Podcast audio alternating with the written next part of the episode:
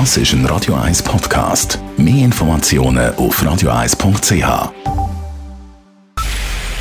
Es ist 9 Uhr. Radio 1, der Tag in 3 Minuten. Mit Sabrina Margolin. Großbritanniens Premierminister Boris Johnson hat eine Neuwahl für das britische Unterhaus für den 12. Dezember vorgeschlagen. Wenn das Parlament tatsächlich mehr Zeit haben wolle, um die Brexit-Gesetze zu studieren, könne es sie haben, erklärte Johnson in einem Interview mit der BBC. Aber sie müssten dann einer Wahl Mitte Dezember zustimmen. We're being very, very reasonable. We're saying if you genuinely want more time, you can have it.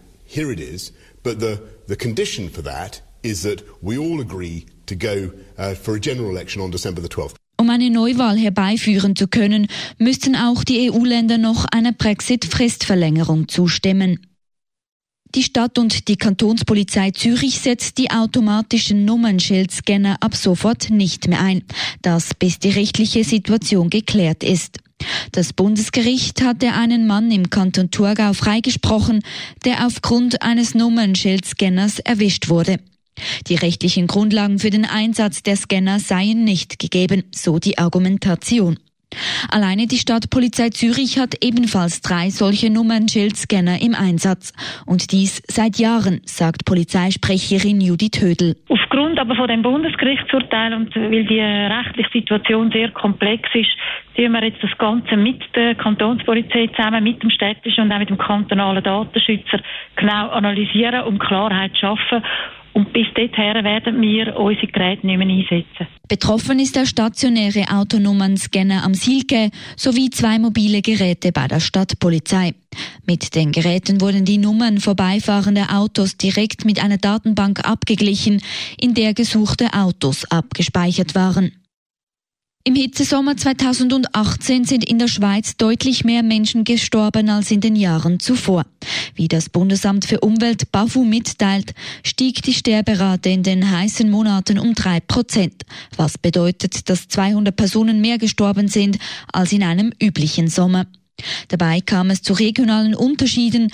Während die Sterblichkeit in den Westschweizer Kantonen und im Tessin während der Hitzewelle unverändert blieb, hatten die Ostschweiz und der Großraum Zürich mehr Todesfälle als üblich zu beklagen. Das BAVU führt die Unterschiede auf die Hitzemaßnahmepläne zurück, die im Tessin und der Westschweiz bestehen. Die 39 Menschen, die tot in einem Lastwagen in Großbritannien gefunden wurden, stammen aus China. Das hat die britische Polizei bestätigt. Es handelt sich um 31 Männer und 8 Frauen. Vermutlich sind diese im Container erfroren, berichten Medien.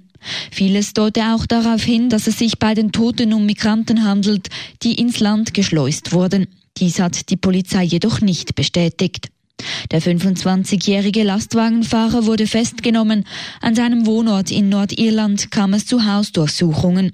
Ob der Fahrer wusste, dass er 39 leblose Körper transportiert, ist weiter unklar. Radio 1, Wetter.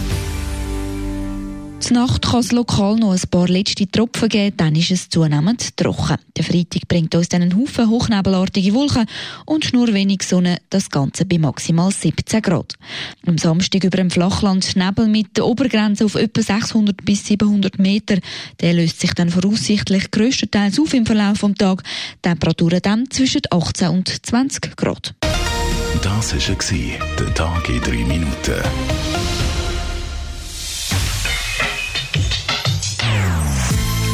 Non-Stop Music auf Radio 1.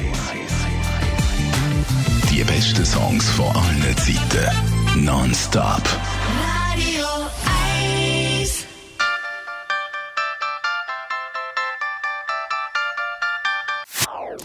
Das ist ein Radio 1 Podcast. Mehr Informationen auf radio1.ch.